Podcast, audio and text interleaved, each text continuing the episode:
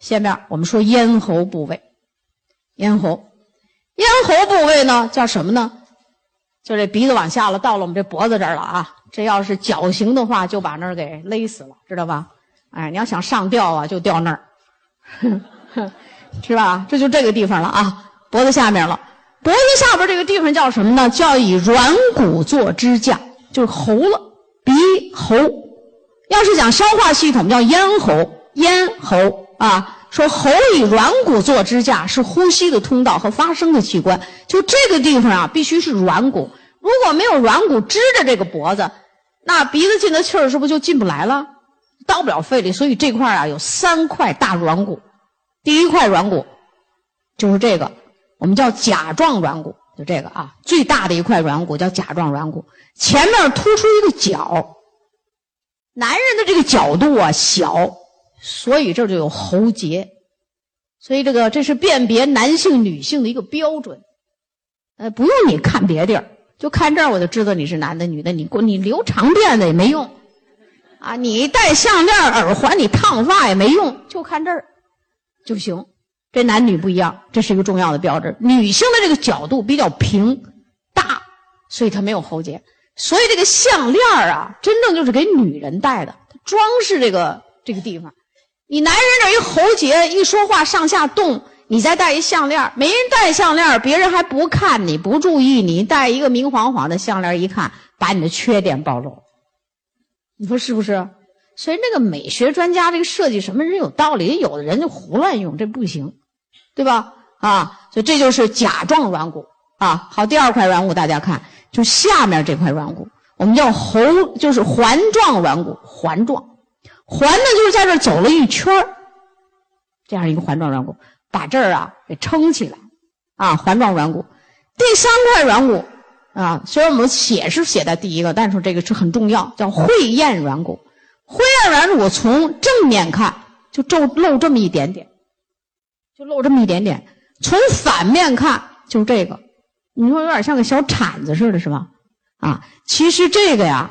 有时候就是我们老百姓俗话所说的那个小舌头，你啊一下是不是后面露出一点点来？哎，就是那个软软的，是个软骨组织。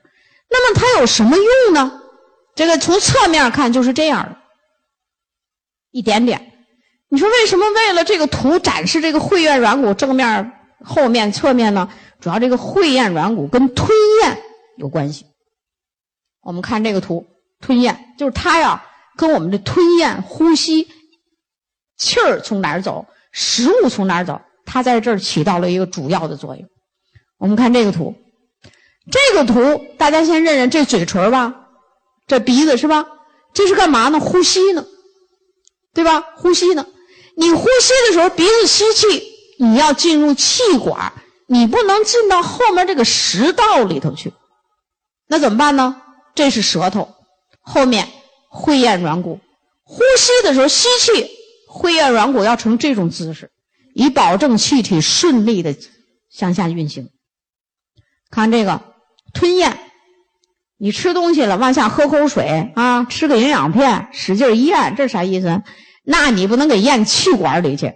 看会厌软骨成这种样子，把气管给挡上了，气管给挡上了，你这舌头啥一使劲儿。哎，食物就到了后面的食道里，食物就不会进到气管里，对不对？你看，人高级吧？那这个地方是软骨，软骨是什么意思呢？就是含胶原蛋白多的那种骨骼。咱们正常骨骼是胶原蛋白三分之一，骨矿物质三分之二，那这儿就不是了，哦，颠倒过来了。这儿胶原蛋白很多，所以它是软的，它受神经调节。为什么我们跟小孩子说吃饭的时候不要说话？因为他神经没有发育好，他一下没弄好，是不是把食物就咽到气管里去了，引起呛咳，是吧？有些人做这甲状腺手术，特别容易伤到这块的神经，叫喉返神经，到时候一吃东西就呛咳。一说真的，有的人那咽水的时候都不行，都呛出来，那没错，伤了这个神经。就这个手术啊，真是要慎之又慎，特别是这地方甲状腺的这个手术，女性做的很多的哈，所以这有时候就不行。有的人很多人声音嘶哑，呛咳，这都是那个手术的副作用啊。这是我们看到了，所以它叫会咽软骨。那么这个软骨跟我们的常见疾病有什么关系呢？就是打呼噜有关系，打呼噜啊。你看年轻人打呼噜的少吧？女人的打呼噜比男人少，但是女人有打呼噜的啊。你看，那我觉得女人打呼噜更要命。你说那有的那个现在人胖，其实我跟你讲，当人的营养不够的时候，你想想胶原物质不够的时候，或者神经功能不很敏感的时候，你说这个软骨是不是就不好用了，松弛了是吧？中年以上的男性，你为什么打呼噜？就你睡觉的时候，由于这个体位的变化。你本来睡觉的时候你也没吃东西，那应该是这样的吧？但是你经常的就这样，经常是被它挡住，甚至于呢，不是全挡严啊，挡了一部分还通了一部分，气体进来的时候就像拉风箱似的，呼噜呼噜的。打呼噜的这件事儿不要小看，这叫呼吸暂停综合症，这个名字叫呼吸暂停综合症。暂停了，谁受影响最多呀？脑，容易大脑缺氧，容易影响智力、记忆力。打呼噜的人容易过早的老年痴呆，男人老年痴呆的发病率高于女人，就跟这儿经常松弛打呼噜。那么男人为什么厉害呢？抽烟、喝酒、吃肉多，酸性体质，他这儿是老化的快。女人也吃肉也喝酒，她总是少数人吧，对不对？所以她就老化的快，啊，所以是不是我们这个男人要加强这一小点结构的管理啊？健康管理怎么加强啊？胶原蛋白就合成胶原蛋白要补充钙。我记得最早时候我在沈阳公司讲课，祖孙三代全那么使劲打呼噜，就是他们家人就男女宿舍，男的住一屋，女的住一屋。吵得睡不了觉啊！就这个女的吧，做安利的人，然后就问我：“哎，说宋老师，你今天讲这课太好了，我知道，我明白了。”然后我回去就给他们家那几个男的增加 VC 钙镁片，就是量要大，其他的也吃。哎，下回再见了，我告诉我说的，我儿子最先好的，我老公也大见好转，就是这个爷爷呀差点劲儿。我说你爷爷要好的慢，为什么？他营养损耗了几十年了，小孩子对营养素叫正吸收啊。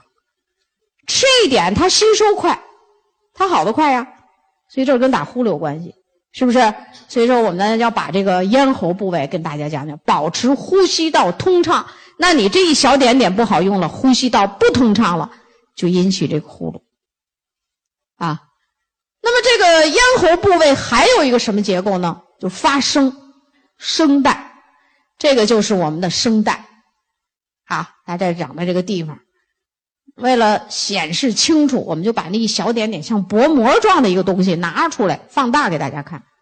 声带呀，特别像那贴在吹笛子上的笛膜，很薄，是一个叫致密的结缔组织的这么一个结构。平时长在里面应该是这样的，这是声带。但是你这样大家看不见的呀，所以我们把这个声带变成了一个这么扬起的图。有扬起的图，所以你学医啊，都会看这什么图，什么丝状切、横状切，什么从这面看，从那面看，你都得会啊。这就是把这声带这样的一个声带给扬起来了。我们来看声带，声带由致密的结缔组织构成，里面含有胶原纤维和弹性纤维，啊，它是在我们人体里含弹性蛋白、弹性纤维非常高的一个小器官，一个重要的组织。人发的声音。就是它是致命的这么一个小器官，你看声带，声带这这儿长到这儿你不通也不行，所以这个声带中间啊有裂口，叫声门裂。如果这声带像踢人家那笛子有好几个孔那出气儿呢，是吧？哪个手指头一抬，哪个手指头一关，这这哆来咪发嗦拉西哆就出来了。咱们这不行，咱们这个横到这怎么办呢？中间有个裂口，啊，呼吸的时候进气的时候，你这个裂口要裂开。那这个图，就是你吸气的时候裂开了，气体从这个口里进到气管里到达肺，啊，你呼气的时候不行，呼气的时候这声门裂关闭，就发声的时候，一般吸不发声，暂停，呼可以发声，而且气体呼呼的这个。这个气冲上来的时候，引起声带微波震动。它很薄啊，它就震动了。我们这叫微波震动，声音很小，听不见，但是在里边震动了。这什么声音啊？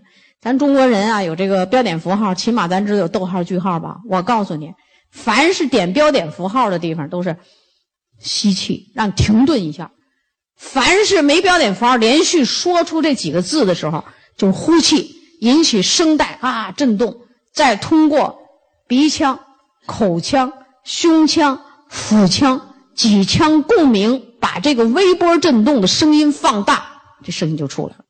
所以你这个讲课呀很有技巧，啊，今天许护还跟我说呢，接我说不行，我要像你这么讲课，我下来我也完了，我两小时我就不行了，我讲了三段课，累得我饭都吃不下去了，干啥呢？就着急，这是一个。另外不会用气，你唱歌也好，说话也好，张嘴的这个事儿出声音的事儿你要会呼吸。你看我讲课停，其实在鼻子干啥吸。然后下一句话放，所以你就认为我底气很足，而且放的时候，鼻腔、口腔、胸腔你要产生共鸣，都在那动作，就出来了。我听人家学音乐的人说，咱也没学过声乐，学声乐的老师说，宋老师你发的声音是从这个地方出来的，所以就共鸣特别好。他们讲课那声音吧，就从这儿出来。所以就就就吵得慌，啊！什么叫阴阳顿挫呀？就停吸气，然后放声，啊！这个声音啊，我跟你讲，我还告诉你，真得好好练。我有时候跟你们讲，我这个发声啊，我可以叫童子功。我从小的时候声音很好，老师老培养我唱歌，不让我吃咸的，不让我吃辣的。现在我也不吃辣的，我一吃辣的我就流眼泪，所以就特敏感。不吃辣的就为了保护嗓子啊！老师特别训练你。还有我们小学上音乐课，不是以唱歌为主，一上音乐课就站着站着上音乐课。老师唱国际歌，一边唱着一边呼吸，你就听老师就整天指挥呼吸。他一说呼，我们也得这样，都跟着他动。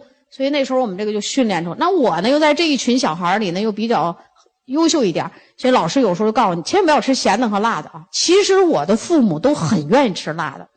我就不吃，听老师的话，谆谆教导，所以这声音很好。我真的跟大家说，我过去是北京市少年宫合唱团领唱的这么一个小朋友，然后就是舞蹈队的，上人民大会堂重大国国家国事活动，我们这少年宫舞蹈演出队的这样的一个人。我上学的就是好好学习，参加很多业余活动，啊。在我小学三年级的时候，曾经从多少个学校里选了一个人，到了北京业余体校去学体操，专家测量脚、测量腿、单腿蹦、量脚心、弹跳力什么这个那个的。但是我那时候这方面真挺好，翻跟头、上下个单杠、双杠、高低杠，就这个技巧玩的好着呢。你可别让我扔手榴弹，你也别让我推铅球，我一推铅球，咚就砸我脚底下。不会这个。就这个行，这每个人不一样，知道吧？啊，所以技巧方面的好，就是柔韧性很常好，啊，这些训练为一生打下了很好的基础。到时候你站有站姿，你知道应该怎么站，你也知道应该在舞台上怎么站。你要真跳个舞吧，舞蹈动作也比较优美。我真的跟你们教实底儿。我在广州讲课，我一去，他们就开始跟我会场就组织跳舞，我领着男的跳，我跳男步。领着那男的跳，或者跳女步，领着男的给那大胖男人给跳的脸都紫了，缺氧。告诉老师可不行了，我不行了，我不行了。我说停，给他放走一个。好，我就有时候给他们当教练，他们就跟我比划。我说行，他觉得身体很好，四十几岁，我六十几岁，我领着他跳快三步转，给他转的嘴唇都紫了，是 活跃活跃了哈。为了学好国际标准，我跳烂了两双鞋。我这人就说干什么非干好了不可啊？为什么呢？就是这个东西很重要，它它修饰你这身材，让你运动。你喜欢这个呀？你干嘛非得慢走快跑啊？跳舞是很好的运动啊，有音乐，这个脑边休，这边运动，那边听音乐，是一个最好的休息方式，知道吧？干嘛非得跑步去？跳舞其实就是一种快走，就是有节奏的快走，优美的快走，你知道吧？所以你这个当营养师、健康营养保健师，你不是说讲营养，你还得给指挥大家运动呢。你女人应该怎么走路才能让脚心永远有脚心？你们得琢磨琢磨这事儿。好，等等有功夫我给你们学学，教个教给你们啊。这就是这发声，大家明白了吧？我们就很讲课，跟顾客沟通，经常用声音。所以我在这儿就给你多讲了一点其实也不是什么重点的东西，但是咱们是重点，咱们老用它。那么一个人声音的基础时期是什么时期呢？青春变声期。下面我就说说青春变声期时候的营养素要注意什么。青春变声期大家知道是什么年龄吗？就是现在就叫十二了哈，其实一般变声的时候一般还要大一点儿。在十五到十七岁这时候，十六岁左右就开始变了。你就听这个男孩子，尤其那男孩子，哟，前两天还是那儿童声呢，你过几个月一听，怎么老老爷们声，啊，怎么那粗声粗气的变声了？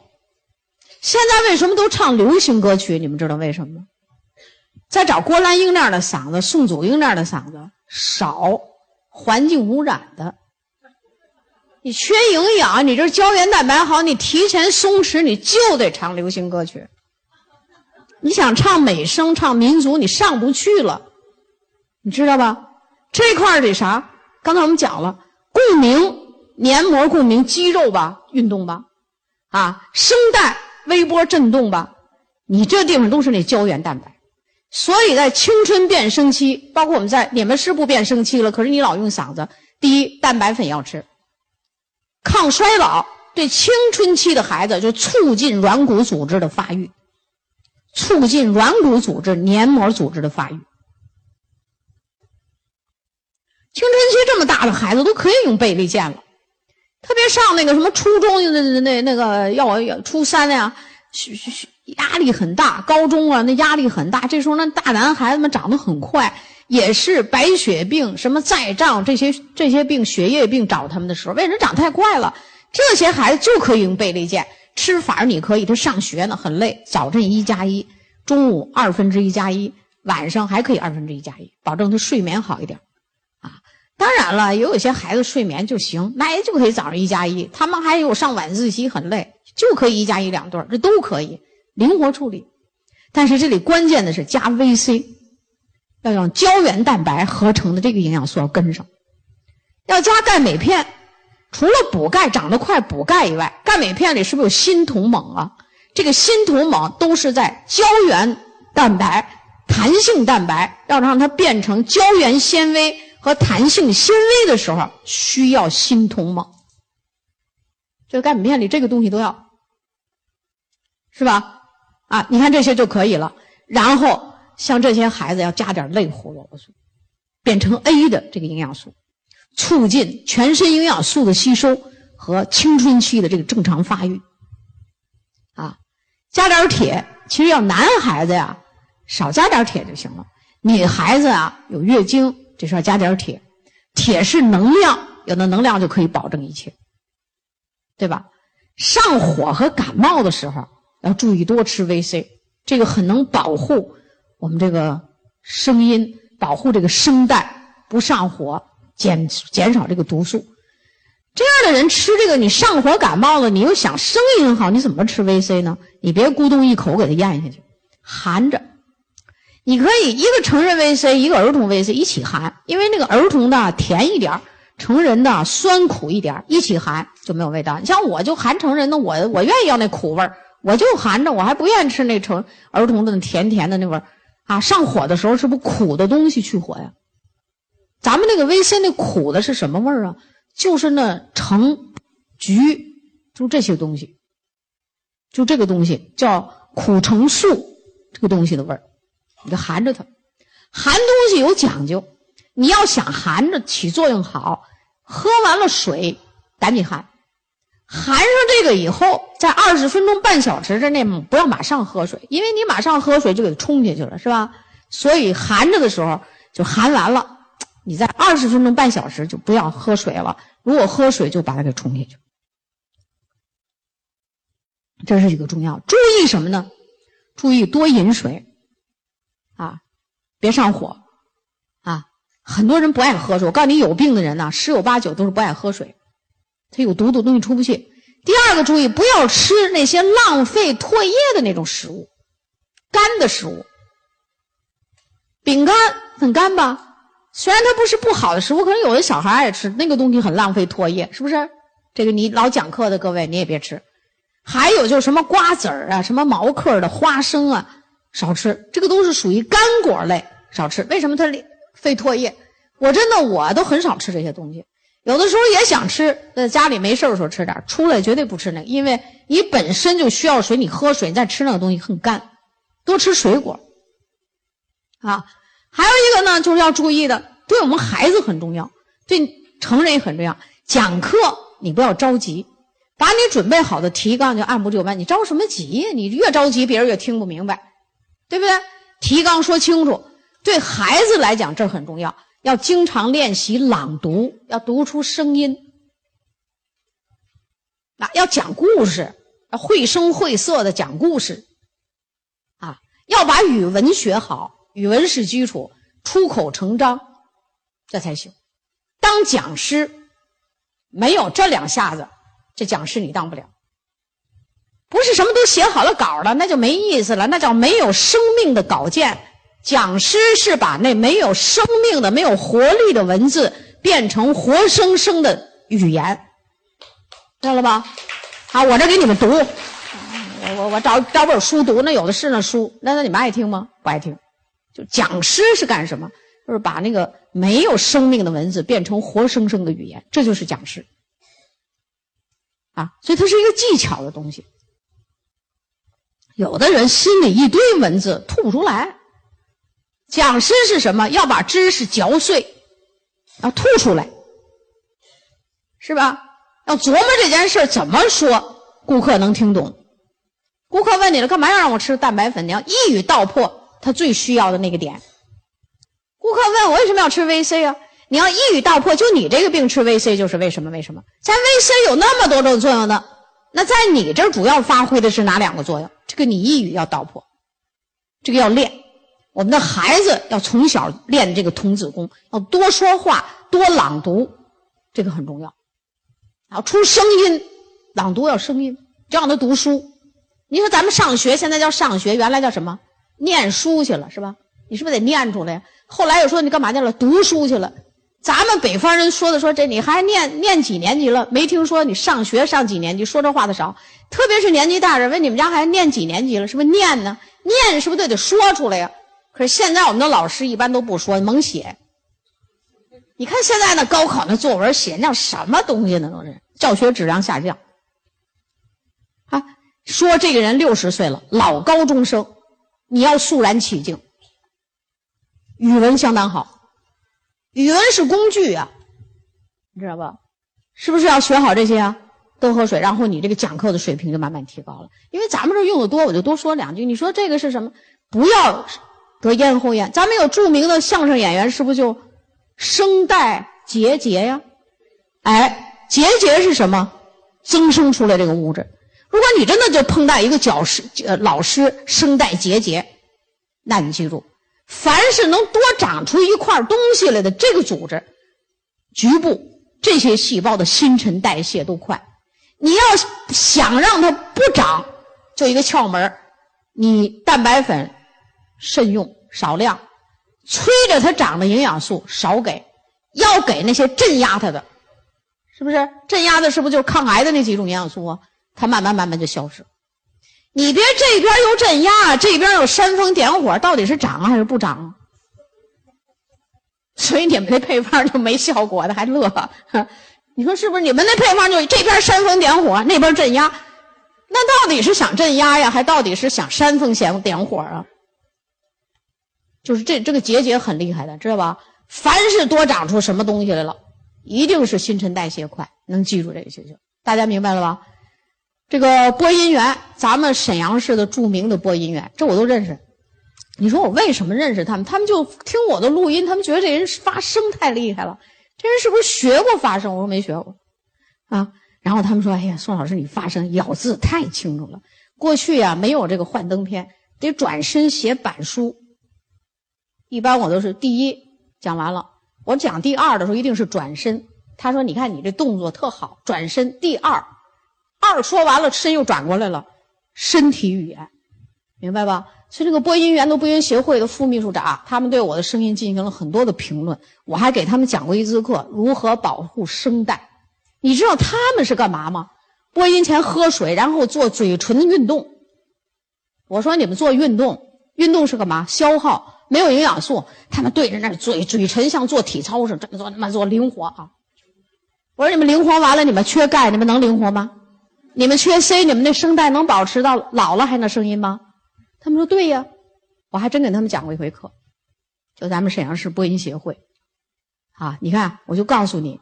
会说普通话，能够把就那死气沉沉的文字变成活生生的语言，这是你能登上大雅之堂的通行证。同意啊？有这话，的不同意？同意啊？同意。安利这个环境，又给了你一个舞台，就看你敢不敢登。那你怎么办呢？讲师。很好的语文水平没有也没关系，咱能多备课呀，是不是？哎，把语言训练好，就登上大雅之堂，那你安利成功的机会就比那个不登大雅之堂的人就多点儿，是吧？嗯，好了啊，我们声带就讲到这儿，下面我们讲气管。